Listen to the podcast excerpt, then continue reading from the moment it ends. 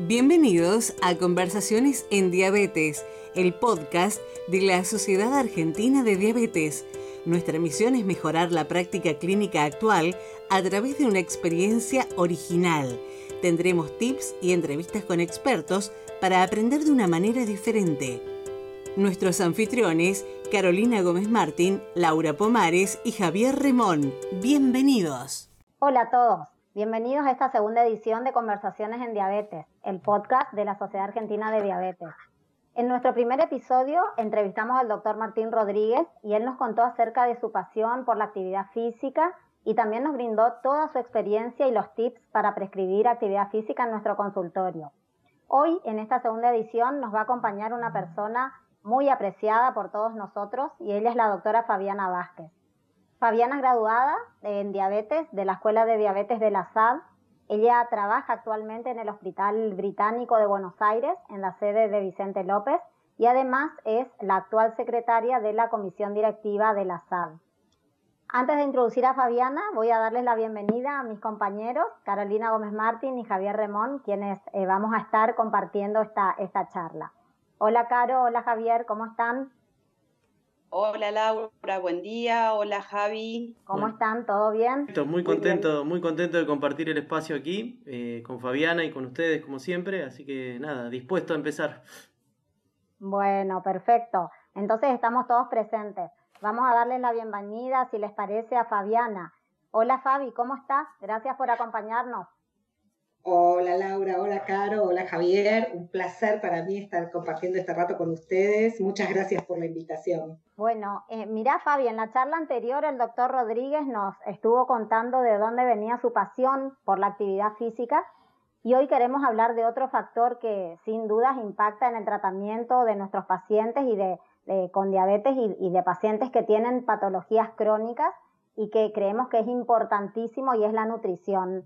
Eh, por eso queríamos eh, invitarte a compartir tus experiencias y preguntarte de dónde viene tu interés por todo el aspecto nutricional como parte del tratamiento de la diabetes. ¿Cómo empezaste? ¿Cuál fue el inicio? ¿Hubo algún hecho que, impactó en tu vida para que te dediques a esta, rama eh, de la diabetes? Bueno, a ver, hagamos historia entonces. Eh, la verdad es que desde la carrera eh, siempre me gustó mucho el tema de la prevención en general, sobre todo lo que era la prevención de enfermedades crónicas. Eh, y la verdad es que pensándolo desde ahí, me pareció siempre que la nutrición era un factor primordial en ese tema. Tuve la suerte de cursar, yo soy egresada de la Universidad de Buenos Aires y tuve la suerte de cursar en la unidad hospitalaria la materia nutrición en el Hospital Durán, que eh, la verdad es que eh, sigue siendo hoy un lujo y un referente en el área, pero la cursada tenía de particular abordar todas las áreas de la nutrición, y si bien el servicio está muy hiperespecializado en diabetología, obesidad y trastornos alimentarios, eh, la realidad es que tuve como una visión general de lo que era la nutrición y, claramente ahí confirmé que era lo, que más me gustaba, así que por ahí fui. Pues, llegado el momento de elegir la residencia, en Buenos Aires hay solo una vacante para residencia de nutrición, había en ese momento, y eh, la verdad es que era en el Hospital de Clínicas, en el servicio de nutrición, que no se dedicaba a diabetología, que eran las dos cosas que a mí me gustaban, nutrición y diabetes. Por eso opté por hacer primero clínica médica, hice la residencia de clínica médica, luego pasé a la escuela de graduados en diabetes y ahí recién volví al Hospital Durán ya como concurrente en nutrición. Así que mm, si bien siempre tuve la idea de hacer eh, nutrición desde el Vamos, la realidad es que creo que me marcó mucho aquella cursada por, el Hospital Durán que, que me enseñó una visión y un desafío. Había muchas áreas de la nutrición que siguen siendo hoy, ¿no? Claramente un desafío y temas pendientes por resolver. Qué, interesante cuando uno escucha los inicios, muchas veces uno se siente identificado y qué, qué lindo cuando algo en nuestra vida marca hacia dónde vamos a, seguir después, ¿no? Eh, y, en tu vida, viste que siempre uno dice que hay que dar el ejemplo, ¿no? Eh, ¿Vos te alimentás adecuadamente? ¿Qué, ¿Cómo haces con tu horario? Porque sabemos que andás a las corridas ¿eh? con tu trabajo, con la sal, ¿Vos considerás que, que sos un ejemplo para tus pacientes? ¿Qué tema? A ver, yo tengo una visión bastante poco ortodoxa, si se puede decir, de lo que es la alimentación. Eh, digamos que les puedo contar unas frases de algunos pacientes. No tengo, no soy la nutricionista tradicional, me dicen, pero bueno, no sos como todos. No es que yo, eh, hay mucha gente siguiendo esta escuela. Eh, la verdad es que yo creo que la alimentación forma parte integral de nuestra vida, no tiene que ser algo rígido. Nadie puede hacer algo rígido todos los días de su vida por el resto de su vida. No existe esa posibilidad. Hay muy pocos que son realmente exitosos en eso. Con lo cual, sí, por supuesto, tenemos una base de alimentación en la familia eh, saludable y por supuesto siguiendo lo que son los conceptos básicos, el ABC de las leyes de la nutrición. Pero la nutrición y la alimentación en casa está acoplada a nuestras vidas. Hay semanas en que es más fácil y hay semanas en que todo es más caótico, como nos pasa absolutamente a todos. Sí trato de elegir en general en mi vida cotidiana cosas, recursos saludables, pero igual que todo el mundo, compramos comida hecha, eh, salimos a comer, compartimos con amigos y no siempre cuando uno comparte con amigos puede hacer todo saludable. Realmente creo esto que les digo, ¿no? no creo que nadie pueda hacer el 100% de su vida saludable y perfecta, con lo cual vamos hacia la mejor versión posible, como en todo tratamos de hacer la mejor versión posible, ya sea en reuniones familiares, en reuniones con amigos, que bueno, ahora las tenemos un poco más limitadas todas estas, pero la verdad es que si la gran mayoría de los días uno se alimenta saludablemente, puede elegir algunas veces en la semana algún escape hacia cosas que son o más sencillas o más cómodas o simplemente más placenteras. Creo que, es interesante lo que nos contás, Fabiana, porque viste que muchas veces uno le da la indicación al paciente y el paciente, si no la puede cumplir todos los días, cree que fracasó y que, bueno, si el fin de semana se salió de la dieta, eh, es como que chau, ya, ya, está todo mal y ya no sigue y, bueno, realmente hay que verle, hay que bajar a la realidad nuestras indicaciones de, consultorio, ¿no? Y adaptarlos a, la vida del paciente. Mira, eh, en eso hay un concepto, eh, a ver, cuando yo hice la especialidad, eh, la que dirigía la parte de, miren qué lujo, yo cuando hice la especialidad en la concurrencia de nutrición, Graciela Fuente, nuestra actual presidenta de la SAD, eh, estaba ya por asumir la jefatura, estaba todavía Jasinski cuando yo entré, pero en mi último año ya fue Graciela, y la que coordinaba el área de, obesidad y trastornos alimentarios era Mónica Katz, la actual presidenta de la Sociedad de Nutrición. O sea que yo tuve el lujo de formarme con gente realmente de, primera y con una visión eh, diferente y muy de adelanto en lo que era para, la década del 90. La realidad es que eh, con Mónica sí yo aprendí a ver la nutrición desde este otro lugar, a entender que el concepto del placer por el comer es un concepto fundamental y que cada vez que lo querramos anular, nosotros mismos mandamos al paciente al fracaso. A ver, ¿cómo es esto? Con esto no estoy diciendo que se puede comer solo por placer, ¿no? Por supuesto. Pero la nutrición en realidad tiene un componente eh, psicológico que hoy empezamos a conocer un poco más en estos últimos años, que hasta ahora lo, lo sabíamos, lo intuíamos, pero no teníamos tantos datos, que tiene parte que ver con el impulso de vida. Si comer, comer da placer, si no diera placer, iríamos a la extinción de la especie. Entonces, anular el placer por el comer es algo que yo le digo a los pacientes, te va a hacer ruido en la cabeza. Por eso, cuando encaro la alimentación con un paciente, siempre eh, pregunto cuáles son las comidas preferidas. Nosotros comemos para nutrirnos, es cierto, comemos para estar bien alimentados, es cierto, pero también comemos por un montón de cuestiones sociales y los gustos y las preferencias tienen mucho que ver con nuestra historia y con nuestra memoria. Saben que el área de la memoria del cerebro está muy relacionada con el área del apetito, por ejemplo, y con el área del placer. Entonces, a veces cuando uno da indicaciones nutricionales solamente teniendo en cuenta una patología crónica del paciente, se olvida de historias personales del paciente y prohíbe cosas que es como si a ver, me prohibieras sentarme, no sé, a cenar con mi familia porque esta comida que vos me estás prohibiendo es la que históricamente representó algo muy lindo de o de mi familia o de reuniones con amigos. Cuando uno hace esa indicación, automáticamente el paciente va a fracasar, porque vos no le podés sacar la historia al paciente. Entonces, creo que lo interesante y el desafío nuestro hoy es enfocar la nutrición desde ahí, desde lograr el equilibrio entre lo ideal para este paciente, pero sin prohibir aquello que el paciente no va a estar dispuesto a renunciar. Claro, hacer un enfoque integral. ¿eh? El ser humano no es solo darle indicaciones, sino, bueno, tener en cuenta sus emociones, sus hábitos, su, sociabilidad. Tal cual, claro. es así. Em, Fabi, y vos eh, en esa época que nos contás en tus, en tus inicios en el Durán, ¿ya trabajaban con la nutricionista como parte del equipo? Eh, o, el médico daba las indicaciones? ¿Cómo era? Eh, la realidad es que no tanto en el Durán, yo en este momento sí tengo una realidad muy distinta. La verdad es que yo hoy en el hospital hago predominantemente diabetología. Todos ustedes conocen, los tres son diabetólogos y saben lo que son los tiempos de una consulta diabetológica.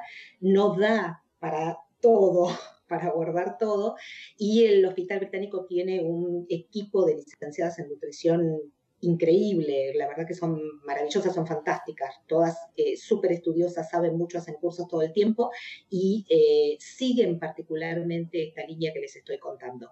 Con lo cual yo trabajo absolutamente en equipo siempre. Lo que es la indicación más finita, digamos, lo que es el, ideas de menúes, preparaciones de comidas, tipo de elaboración de alimentos, combinaciones, lo hacen eh, en general las licenciadas en nutrición. Yo lo que trabajo más es en conducta alimentaria, es en tratar de detectar cuando el paciente fracasa, en qué está fracasando, justamente para hablarlo con la licenciada que lo está siguiendo y poder entre las dos, entre los tres, porque incluimos al paciente siempre en este equipo, y poder acordar un sistema de trabajo. Todos mis pacientes pasan eh, frecuentemente por licenciadas en nutrición, siempre es mi indicación porque me parece que entre dos siempre se trabaja mejor. Y aparte porque lo vemos en todas las áreas de la vida, a veces decimos todos el mismo mensaje y el paciente lo escucha mejor de una persona que de otra. ¿Cuántas veces nos pasa, no? Que uno le indica, le indica, le indica y por X causa otro profesional le dice exactamente lo mismo y el paciente a partir de ahí lo empieza a cumplir. Entonces, para mí este eh, mensaje dado desde distintos discursos, porque no es lo mismo lo que yo le explico que lo que explica la licenciada en nutrición, me parece que es mucho más efectivo para el paciente. Así que hoy es para mí fundamental. Tengo que trabajar en equipo con licenciados en nutrición. Sí, qué, qué interesante eso mismo que vos decís, el mensaje, ¿no? Quizás también hay, hay como un desgaste si el médico siempre es el que está, el que está emitiendo el, el mensaje y bueno, es bueno eh, trabajar en equipo con, los enfermeros y con los nutricionistas para, educar de manera más integral. Eh, y ahora sí, Caro estaba con su pregunta. Sí, Laura, gracias. Eh, y lo que quería preguntarte, así como yendo un enfoque bien práctico, como si nos estuviéramos metiendo un ratito dentro de tu consultorio, nos gustaría que nos cuentes cómo abordás a un paciente con diabetes tipo 2 que atendés por primera vez, que, tenés que evaluar cómo se está alimentando. Algunas pistas ya nos viniste dando, pero bueno, concretamente, ¿qué preguntas les haces y qué primeras indicaciones le, das a ese paciente en esa primera consulta? Bien, a ver, yo en la primera consulta con una persona con diabetes 2 siempre eh, eh, dibujo en un papel siempre los pilares del tratamiento y pongo, la verdad, alimentación y ejercicio primero. Le digo, todo lo demás va a venir ajustado a eso. La medicación podremos ajustarla, pero si fallan alimentación y ejercicio, vamos a estar siempre en problemas. De ahí arranco. Eh, vamos a hablar de alimentación. Sé que hablaron con un súper especialista eh, y muy querido por todos nosotros como es Martín, así que de, ejercicio en general doy algunas pautas, pero de alimentación sí me tomo el tiempo, por supuesto, y en esta primera consulta a veces me lleva gran parte de esa consulta. Siempre empiezo preguntándole al paciente. Mis primeras pauta sería tratar de ordenar que no salte comidas, explico lo que es un poco lo que es el concepto de insulino resistencia y las ventajas de eh, respetar horarios de comidas, pero a su vez respetando al paciente en dos aspectos. Primero, no soy de las que obligan a hacer colaciones. Yo trabajo mucho la sensación de hambre y saciedad. Creo que si nosotros no reeducamos que el paciente perciba cuándo tiene hambre y cuándo no, vamos al fracaso. Esto es difícil, a veces se nos quedan mirando como diciendo no sé de qué me estás hablando. No, no nos levantamos todos los días iguales, no tenemos todos los días el mismo apetito. No es cierto que todos los días cuando llegamos a la noche tenemos la misma ganas de comer eh, un día tras de otro. La realidad es que esto de decir sentate primero a ver cuánto tenés de apetito y de acuerdo a eso veremos el tamaño de la porción, es como un desafío y es algo que les cuesta muchísimo y, lleva tiempo reeducar, pero por lo menos doy la primera pauta. En esa primera consulta siempre quiero que se lleven la idea de mínimo cuatro comidas, ideal a veces negociamos tres, porque a veces hay pacientes que hacen solo una comida diaria, eh, pero por lo menos tratar de introducir el concepto de fraccionemos, que no sea todo un único volumen de comida diario, porque eso tu metabolismo no lo puede eh, fácilmente degradar. Entonces, tratemos de que haya cuatro comidas y ahí empiezo a interrogar cuáles serían las mejores opciones. Y ahí usamos mucho la persuasión, porque eh, si, de pronto el plan alimentario que viene siguiendo es realmente desordenado y realmente inadecuado, trato de empezar a negociar, pero preguntándole al paciente, bueno, de estas opciones, siempre por supuesto le voy a dar, tres opciones súper saludables, ¿cuál crees que sería la más fácil para vos de incorporar como desayuno?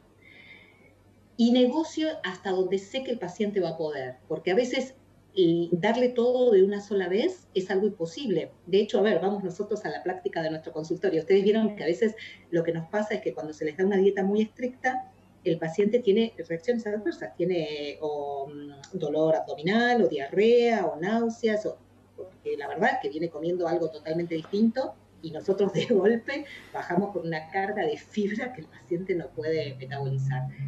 Todo eso eh, prefiero hacerlo despacio y tratando de ir cumpliendo pequeños objetivos, que de hecho lo anoto en la historia clínica por si la segunda consulta es con una licenciada en nutrición, lo que hacemos en la segunda consulta es tomar cuáles de esos objetivos sí logro cumplir. ¿Qué serían mis objetivos iniciales? Que cumpla las cuatro comidas si es posible, que agreguemos colaciones si veo que hay algún horario eh, complicado, pero en general eso lo detecto en las siguientes consultas, y sí, por supuesto, que mejore la calidad nutricional. Entonces ahí sí, me ocupo de tratar de mejorar el consumo de fibra, que es lo que históricamente tenemos muy bajo y que es lo que muestra también nuestra encuesta nacional de factores de riesgo. El consumo de fibra en Argentina es desastroso, realmente es muy, muy bajo, así que ahí bajo muy claramente con el mensaje, necesitamos mejorar el consumo de vegetales y si detecto que es un paciente con alto consumo de hidratos de carbono refinados, empiezo también a trabajar ese tema, pero siempre dándole opciones Digo, bueno, si sacáramos en una comida, algunos pacientes podés trabajar solo una comida. Podés decirle, bueno, ya si logro que desayunes bien, para las próximas consultas vamos viendo el resto. Así que eso sería una primera consulta. Excelente, buenísimo y súper práctico y muy claro. Em, bárbaro. Y entonces cuando vuelve el paciente en el seguimiento, digamos, supongamos que, estas, estas primeras indicaciones que, que pactaron, que negociaron, las pudo, eh, pudo adherir, las pudo implementar. Eh, ¿Qué les enseñás en las próximas? Eh, leer etiquetas, ver la cantidad de, sodio, de azúcar en los alimentos, ver momentos críticos del día, que usás el registro alimentario, ¿qué, cosas prácticas nos podés contar del seguimiento? Te cuento, en la segunda consulta mi primera frase siempre es, después del buen día o buenas tardes, siempre es, escucho éxitos y fracasos. Es como que le abrís la puerta a que te cuente eh, en qué pudo y en qué no pudo. En general, aparte te, da la pauta también de frente a qué paciente estás, ¿no? Si es un paciente que te dice que pudo con todo, o es muy optimista o te está mintiendo.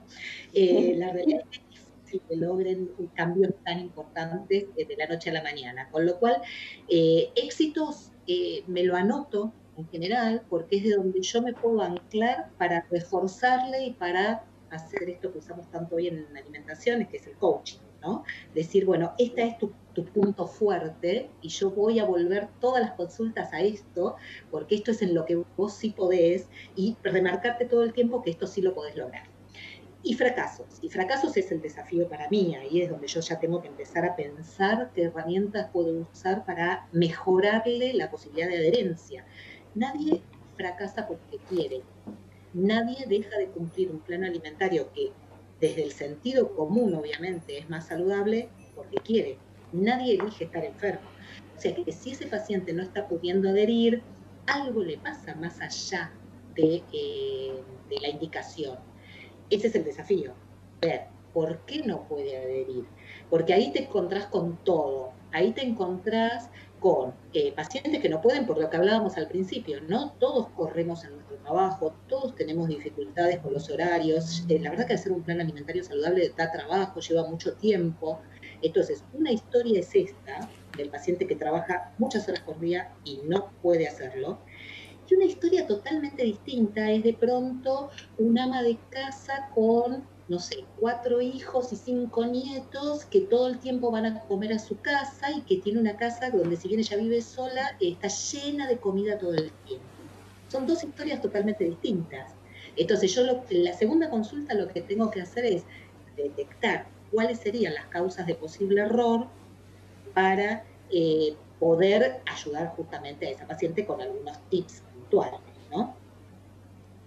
Ah, me preguntaste alimentario. Sí, sí, totalmente. Uso mucho el registro. El registro, saben que, sobre todo cuando el paciente combina diabetes con obesidad, eh, los pacientes con obesidad nos llegan muy frustrados, ¿no? Vienen de múltiples tratamientos, de innumerables intentos por bajar de peso. Entonces, a veces uno le habla del registro alimentario y salen desfavoridos o ya nos ponen una cara como diciendo, no te lo voy a hacer. Bueno, ahí también negocio, a ver qué es lo que quieren. Tengo pacientes que son súper rigurosos y que me traen rigurosamente los registros, aunque hace tres meses que no me ven, me traen los registros de tres meses, o algunos que solo logro que me anoten tres días. Todo suma. El ideal es por ahí cuando tengo una semana de registro, pero ¿qué busco? La verdad es que como trabajo en equipo con la licenciada en nutrición, eh, en general las combinaciones, si se están cubiertos todos los requerimientos, lo miran más las licenciadas. ¿A dónde apunto yo? A los momentos del día, a ver si encuentro perfil. Por ejemplo, ¿en qué momento del día está fracasando? ¿Qué momento se le hace más complicado? Porque ya sé que ahí es donde hay que apuntalarlo y ayudarlo a trabajar.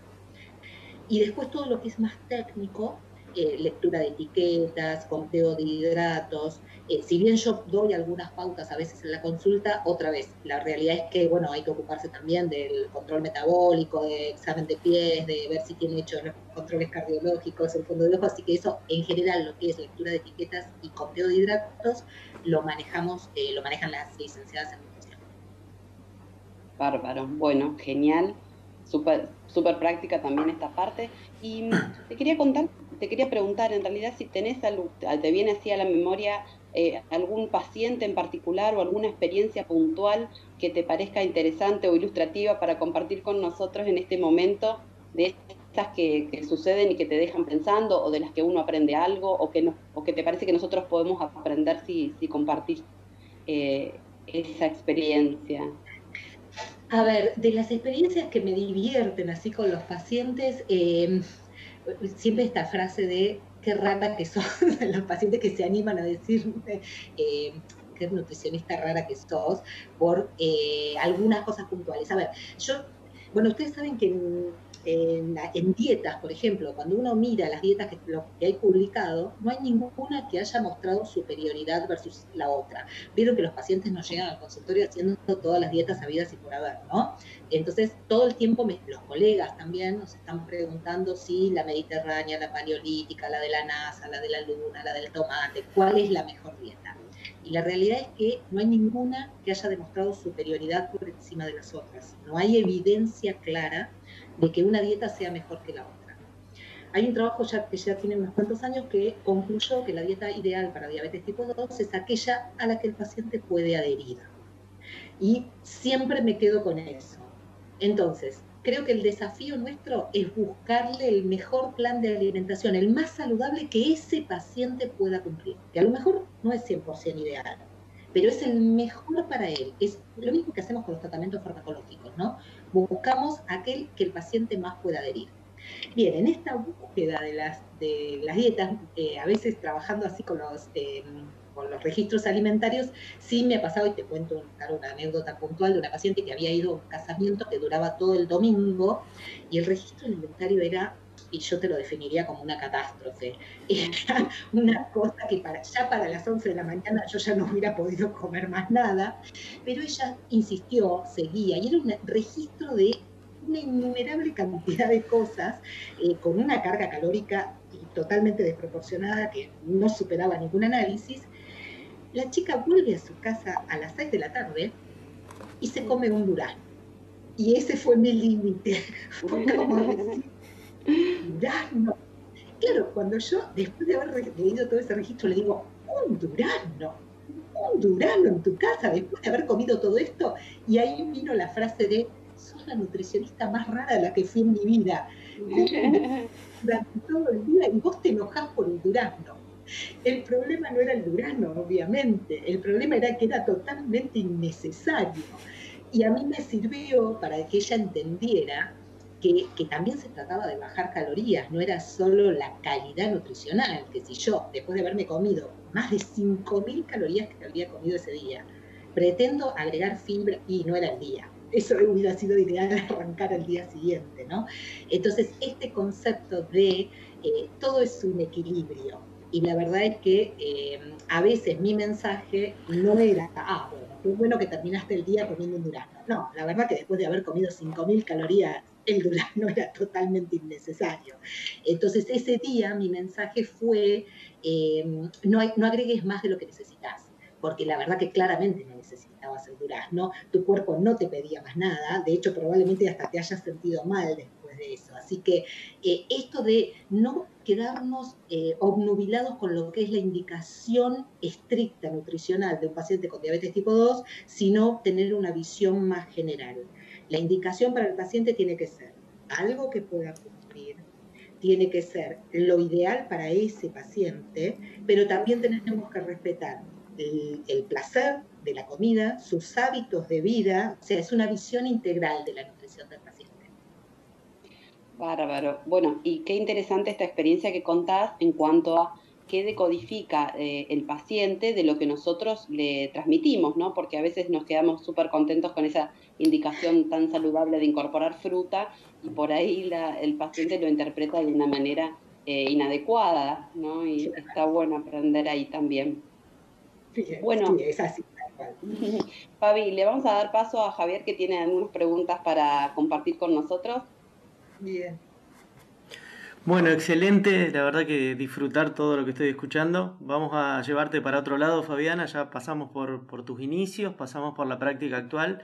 Mi idea es llevarte un poquito para adelante. Dentro de nutrición y diabetes, ¿hay algún tema que te esté llamando la atención sobre qué estás leyendo, qué es lo que se viene? Uh, sí, qué bueno, tenemos, tenemos, la verdad que nutrición sigue siendo eh, un área con muchísimos eh, terrenos para explorar. Primero, en todo lo que es eh, conducta alimentaria, que otra vez es lo que a mí realmente me gusta, hay todavía muchos puntos oscuros, ¿no? De por qué nos impulsa a comer, cómo, cómo podemos manejar eso. Recién ahora empezamos a conocer más un poco los circuitos neurológicos que guían eso y por, por eso también tenemos tan pocos recursos, sobre todo farmacológicos, recién ahora empiezan a aparecer algunas cosas que nos ayudan en ese aspecto. Así que eh, leo mucho de eso, de conducta alimentaria, eh, y como desafío a futuro, que creo que es algo que todavía no tengo la respuesta y no la, no la encuentro, que nadie la tenga, los grupos que están trabajando en esto, es el volumen de comida.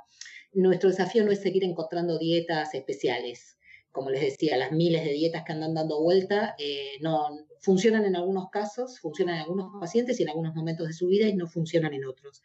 Creo que el desafío es poder lograr encontrar una herramienta que nos permita hacer que la gente coma menos cantidad. Y eso es, no tenemos herramientas, no tenemos ni siquiera recursos internos para dejar de comer. Saben que saciedad es algo que no se percibe prácticamente porque biológicamente seguimos siendo casi como cuando éramos nómades. Entonces no hay nada que nos frene. En ese momento frenaba la disponibilidad de comida. No había una heladera llena de comida. Hoy eh, la hay y hay una disponibilidad y recursos a comer mucho volumen de comida, incluso de no buena calidad. Así que creo que mi interés viene por ahí, por ver si empiezan a aparecer opciones que nos permitan eh, que el paciente pueda comer menos cantidad. Eso es un área ciega todavía para nosotros, porque eh, yo le doy al paciente una indicación, pero ¿qué entiende el paciente por una porción adecuada? Es totalmente distinto de un lugar a otro, de una familia a otra. Hay pacientes que una porción adecuada pueden ser 300 gramos de carne vacuna y para otros pueden ser 150. Y estamos hablando de una porción. Así que me parece que por ahí hay todo un área de desarrollo. Leo mucho conducta alimentaria y me parece que tenemos un área desierta todavía en cómo lograr que los pacientes coman menos cantidad. Perfecto, perfecto. La verdad que bueno, ya nos diste un panorama muy bueno de lo que, de lo que viene y lo que tenemos que, investigar también desde nuestro lado. Cada médico debería estar siguiendo, siguiendo la mm. mejor forma para, para ayudar a sus pacientes. Ahora ya cerrando, si vos tuvieras que dejarnos un mensaje para los colegas, si tuvieras que resumir esta, esta experiencia eh, para decirnos a nosotros y a nuestros colegas, a ver qué, qué, podemos decir, qué resumir de esta charla, básicamente. Y a mí me gustaría que todos pensemos que, bueno, eh, creo que nadie discute si hiciéramos una eh, encuesta entre todos los médicos que atienden personas con diabetes, todo el mundo pondría la alimentación como dentro de los parámetros fundamentales, ¿no? Dentro de los pilares fundamentales. Lo que creo que tenemos que tener claro es, primero, no todos somos buenos en todo, ni todos nos gusta hacer todo. Entonces, cuando uno trabaja en equipo, es mucho más fácil. A algunos nos gusta tomarnos 20 minutos para hablar con el paciente de alimentación y a otros no. Yo, si no me gustan, creo que es bueno poder encontrar a alguien que sí lo haga y que lo haga desde este lugar. Me parece que como mensaje dejaría claro esto. Respeten la realidad del paciente, respeten su historia, sus preferencias, sus gustos y sus deseos, porque si no los llevamos al fracaso, los catapultamos nosotros mismos al fracaso. Perfecto, bueno, ahora va a cerrar Laura, va a cerrar la entrevista, te agradezco de mi parte la participación, un placer escuchar todo lo que, el mensaje y todo lo que nos has dejado. Eh, y bueno, para nosotros es eh, un placer, Fabián, haberte tenido y, compartir esta, esta charla con vos. Eh, ¿Querés darnos un último mensaje para la audiencia? La verdad, un gusto para mí, a la audiencia, invitarlos al desafío de esto, de pensar la alimentación no desde un lugar tan estructurado como nos enseñaron en la facultad, sino con estas nuevas herramientas que ya llevan muchos años y que hoy, por suerte, se, se ven mucho más, pero es cierto que implican más trabajo para nosotros y, y sí, esto que decías, Laura, de quedarnos eh, con el trabajo en equipo. Estamos en, en las charlas o en, las clases con los chicos de la facultad, por ejemplo, el ejemplo de, eh, bueno, acá todos tomamos mate, pero cuando viene un extranjero y le ofrecemos un mate, poco menos que muere. Y nosotros mismos acá, que somos de áreas distintas, eh, tenemos también gustos diferentes que tienen que ver con nuestra historia, con nuestra infancia, con todo eso. Eso hay que respetarlo, si no el paciente no va a poder cumplir nada de lo que le digamos. Por supuesto que sí. Bueno, Javier, Caro, ¿quieren despedirse? Eh, gracias Lau, gracias Fabiana, un placer, un gustazo y la verdad que espectacular todos los tips prácticos que nos contaste, así que muchas gracias. Por mi parte lo mismo, me, me voy feliz, fue un placer escuchar todo esto y me sirvió mucho para mi consultorio también, obviamente. Gracias chicos, un gusto haber compartido con, con esta camada joven este rato. Bueno, y nuestra idea es, eh, a través de la Sociedad Argentina de Diabetes, poder seguir impulsando esta modalidad que es aprender conversando con expertos y los esperamos en el próximo episodio de podcast de la Sociedad Argentina de Diabetes que se va a tratar de insulinoterapia. Así que nos vemos en la próxima. Gracias Fabiana y gracias a todos ustedes y a la audiencia por supuesto.